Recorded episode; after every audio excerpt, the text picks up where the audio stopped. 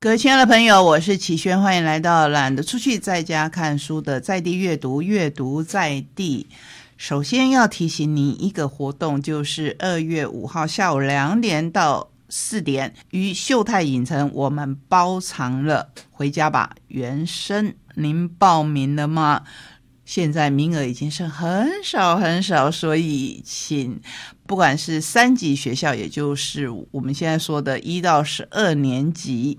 我这个年龄还比较熟悉的就是国小、国中、高中学生、教职员，我们都欢迎您来报名。如果是家长，不用担心，因为一个学生他一张证件可以报四个名额，也就是一证四人。除了他自己之外，可以大手牵小手来看这一场让你绝对会非常感动的关于教育的纪录片。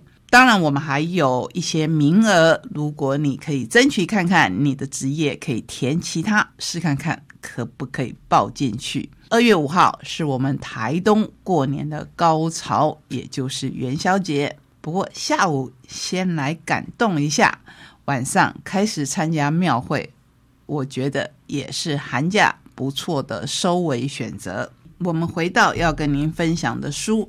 一样是由新经典文化所出版的《分人》，这个字很奇特吧？日本人很会发明新字。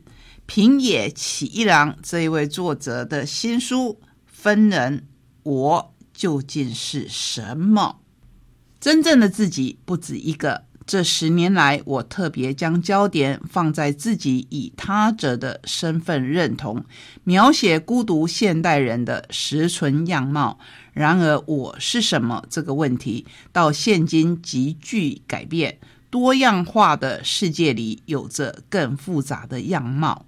何谓分人？简单来说，就是比个人更小的单位。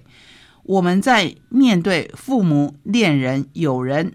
同事、陌生人等等等等的时候，都带着不同的面貌。你有没有想过呢？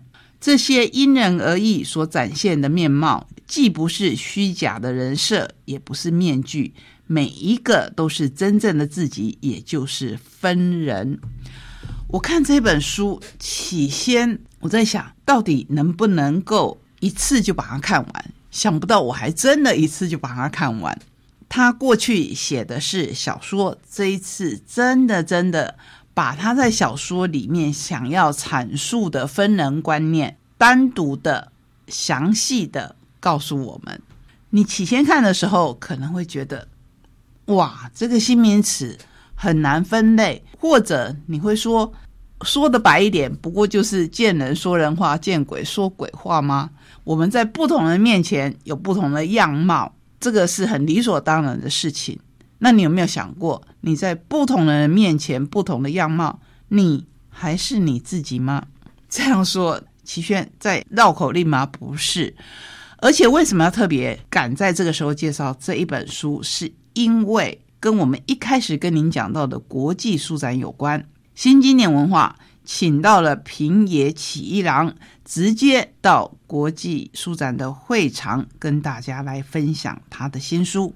美瑶说：“先说说分人一书被分类在心理励志书，这归类当然也没有错。不过我们有必要先替他澄清一下，这本书可不是什么被誉为三岛由纪夫在世的小说家平野想要挑战写一本容易畅销的心理励志书。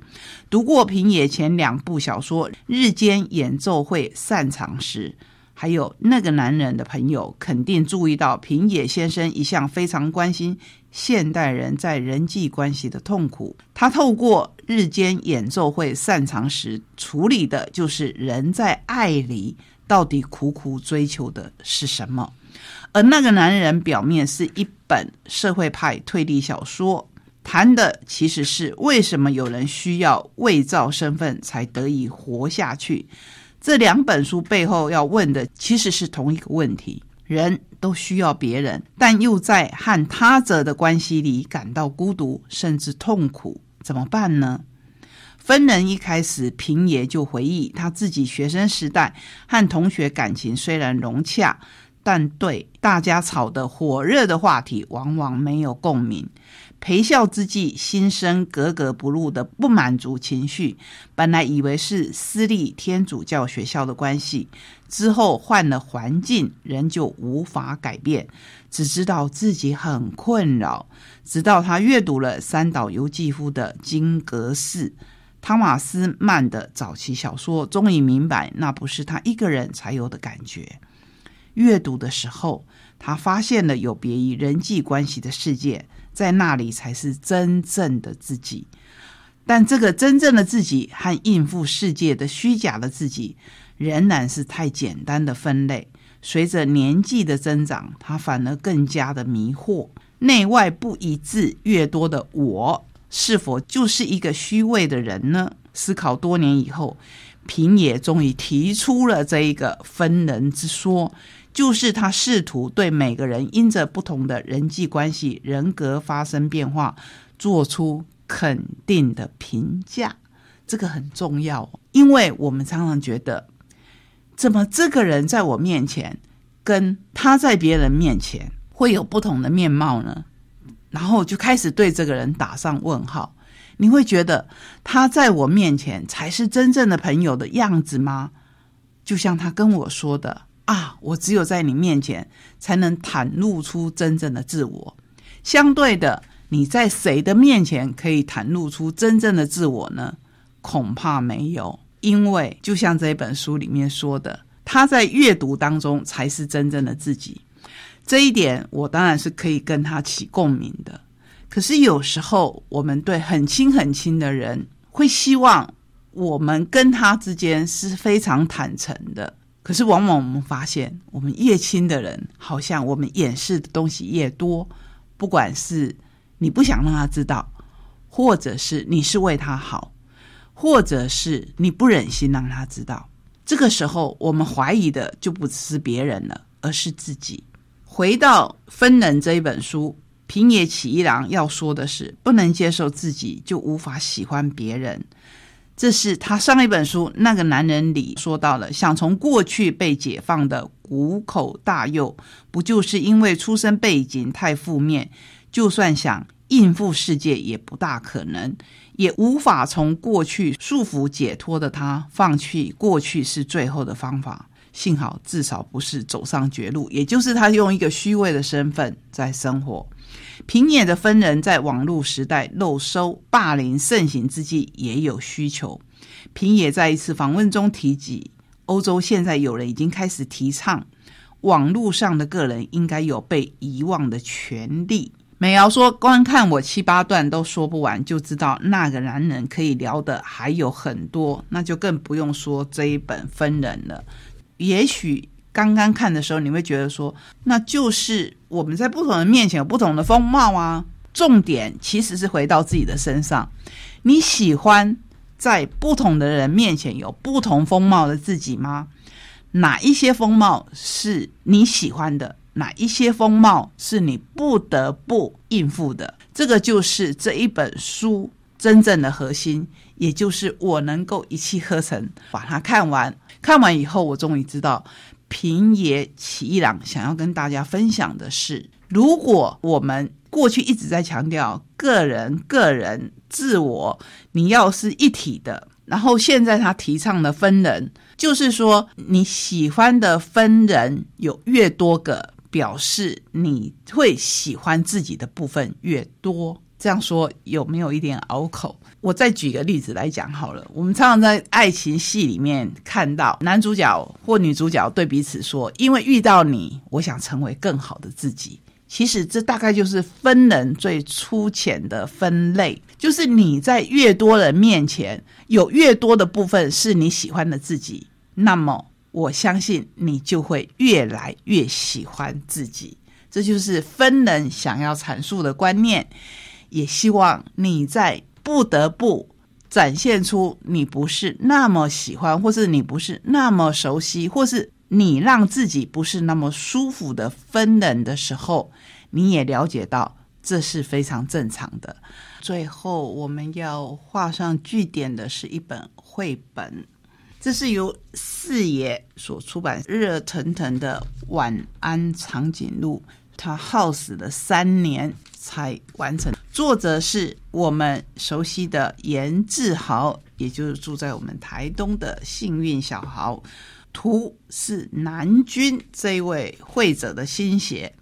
南君在绘本的介绍里可能是一个陌生的名字，可是如果你是我们节目的朋友，那我在介绍另外一家专门出推理小说的出版社独步的时候，其实我们就接触到南君的作品，有许多很美的封面是出自他的手。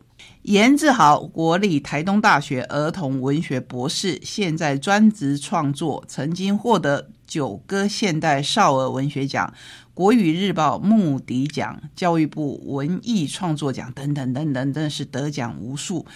重要的是，他希望自己的故事像月光，文字像星星，在黑夜的时候一闪一闪亮晶晶，温暖每个孤单的心。再下来，我们介绍绘者南君，出生于屏东的长治。小学时代被一页页精致的插画绘本启发，也看见了未来志向。喜欢创作前喝杯黑咖啡，唤起灵魂以后，在一个只有自己的小房间里，拿起画笔，开始在纸上造梦，坚持手绘的方式。我想这也是这一本书。耗时三年才出版的原因之一，当然文字也是随着绘画的过程当中，这三年的世界的种种变化还在不断的修改。那他坚持手绘的方式，因为喜欢水彩在画纸上跳舞的样子，有时他还会不受控制，很想保有只有一张原稿的坚持。好，这本书叫做《晚安长颈鹿》。在封底有一句很迷人的话，说：“晚安是全世界最美的祝福。”故事一开始，我们就看到一个小孩准备睡觉了，旁边只有一行字说：“你看得到我吗？我是一只特别的长颈鹿，比你见过的任何大楼都还要高。许多孩子喜欢在晚上等着我，我会弯下腰跟他们说声晚安。”他们都叫我晚安长颈鹿。看到这边，大人们也许马上就说：“哦，原来是想象出来的长颈鹿。”对啊，这就是大人，不要成为这样的大人。至少在这本书上，不要成为这样的大人，好不好？我太喜欢夜晚了，所以习惯在白天睡觉。人们真的好忙碌，路走得飞快，虽然常常被吵醒，不过没有关系。我们就看到这一张图，是一个摩天大楼，那长颈鹿就睡在摩天大楼之间。在被吵醒的那瞬间，他看到了一个小姐在划手机，所以他就说：“喂，红白围巾的小姐，走路专心，不要再低头了。”很可爱的。接下来，我们就看到这一头长颈鹿，只出现它的头、它的眼睛、它长长的睫毛，非常的温柔。深夜十二点，城市变得好安静。月亮高挂在天空，我准备开始大冒险。咦，不知道是哪个孩子生日，好想去跟他说一声生日快乐。因为他看到坐在地铁上的某个大人，他手里抱着生日蛋糕，可是已经很疲倦了。我们看到这一页的时候，就会去想，他回到家的时候，他的孩子还醒着吗？更重要的是，我们看到了这个地铁车厢的墙壁上贴着一张海报，在找失踪的孩子。所以这本书是非常非常写实的。严志豪自己这样说：有一天回到老家，转着电视节目，正好播放着关于贫民窟孩子的生活。好奇心让我没有再转台，接下来的报道让我瞠目结舌。那些孩子平常靠着捡垃圾，从中挑出值钱的东西卖钱，每天都只有一餐吃，分量如豆。就连一个可以遮风挡雨的家都是奢求，住的是随便用竹竿和破帆布架起的遮蔽处，只要刮风下雨。屋内所有的东西都会遭殃，没有水也没有电，我实在太震惊了。时隔几日，又让我看到关于战争的新闻，老弱妇孺无家可归，满脸害怕的表情，让我鼻酸又不舍。我知道生长在台湾的我，以现在的财力与能力，根本无法多做什么，很多事我也真的无能为力。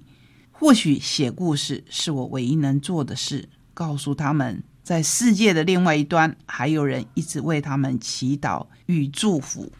这就是这本书在前面很温暖、很温暖当中，你还可以看到我刚才说的在寻找失踪儿童的海报。你还可以在后面看到战争的场景。我觉得这是绘本作家的巧思，也是希望孩子看的时候，第一次看不到这些没有关系。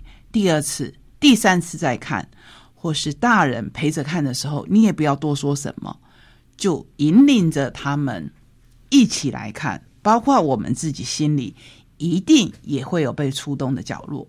这是今天跟您介绍的书，跟您分享的活动，希望大家一起来感动，感动在阅读的这一趟冒险旅程当中带给我们的种种。